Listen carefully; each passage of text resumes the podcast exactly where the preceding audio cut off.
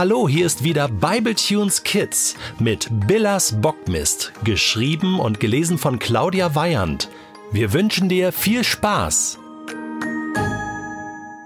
Triumphzug. Als Jonas Maibaum am Samstagnachmittag in die Hände klatschte und wir sind fertig rief, jubelten alle laut. Die Futterkrippe war an diesem Tag aus den sauber lasierten Einzelteilen zusammengesteckt und verschraubt worden, Jonas hatte sehr darauf geachtet, dass nichts wackelte oder kippte. Und nun stand das gute Stück auf der Werkbank und wurde von allen bewundert. Alle Achtung, Kinder, sagte Lulus Mutter und strich vorsichtig über eines der Beine. Das ist eine wunderschöne Arbeit, eigentlich viel zu schade, um sie nur an einem einzigen Tag aufzustellen. Aber es fehlt doch noch was, rief Remo. Als alle Köpfe sich nach ihm umdrehten, scharrte er mit den Füßen und fuhr fort. Ich meine das Stroh. Da fehlt noch das Stroh und das Heu. Ach so, sagte Lulu erleichtert. Sie hatte schon befürchtet, dass sie irgendetwas falsch gemacht hatten und das Ganze wieder von vorne losging. Ich kann's besorgen, bot Remo an, vom Bergerhof. Onkel Fred will sowieso das Krippenspiel sehen. Da hat er sicher ein bisschen Stroh und Heu für uns übrig. Jonas räusperte sich. Ich, Also ich würde auch sehr gerne mit meiner Frau zu dem Krippenspiel kommen. Ich weiß, wir sind keine Verwandtschaft oder sowas, aber wo ich doch jetzt mit der Krippe. Ehrensache! Klar kommt ihr, polterte Lulus Papa los und schlug Jonas freundschaftlich auf den Rücken.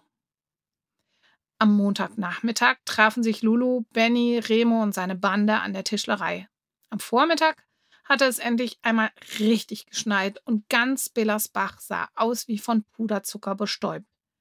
Gary zog einen großen hölzernen Leiterwagen hinter sich her, die Räder quietschten ein wenig, aber ansonsten sah der Wagen recht stabil aus.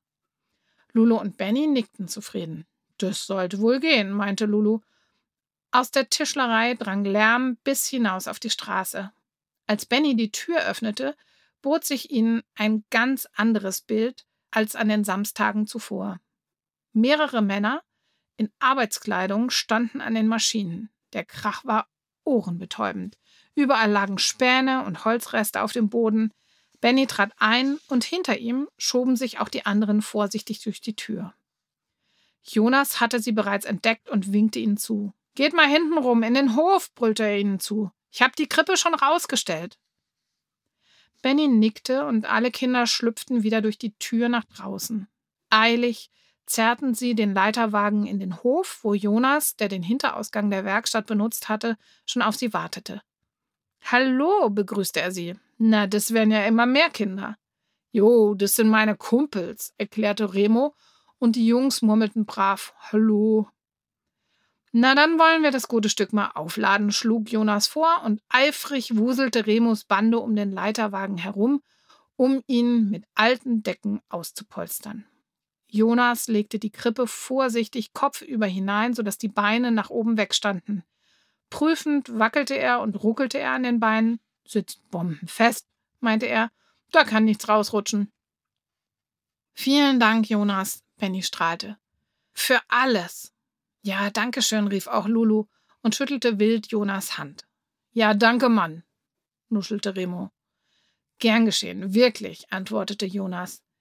Wir sehen uns dann beim Krippenspiel. Also los, Männer, zieht, rief Remo, und Gary und die Jungs zogen und schoben den Leiterwagen vom Hof. Lulu und Benny grinsten Jonas an und flitzten dann hinter dem quietschenden Wagen her. Remo schritt vorne weg, dick eingemümmelt in seinem Anorak, einer Pelzmütze und Fausthandschuhen, sah er aus wie ein richtiger Muskelprotz. Sein Schal flatterte fast wie eine Flagge über seinen Schultern.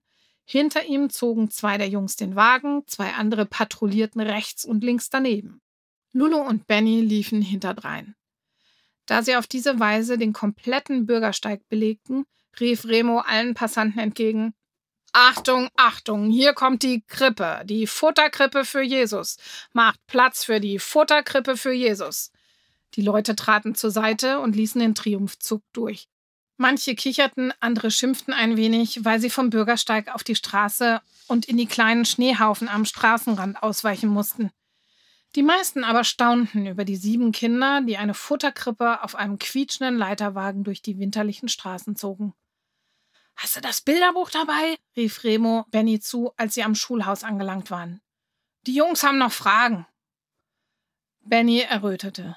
Das ist eine Kinderbibel und kein Bilderbuch. Remo schüttelte ungeduldig den Kopf. Ja, ja, Bibel. Aber hast du sie dabei? Nee, aber ich kann sie natürlich morgen wieder mit in die Schule bringen. Alles klar. Wir wollen das mit den Hirten sehen. Die sehen so ein bisschen wild aus. Weißt du noch? Benny nickte. Gut, also morgen. Remo deutete auf die Schultür. Los rein! Der Wurstfinger hat gesagt, er erwartet uns. Und tatsächlich lehnte Herr Wurmlinger grinsend an der Eingangstür.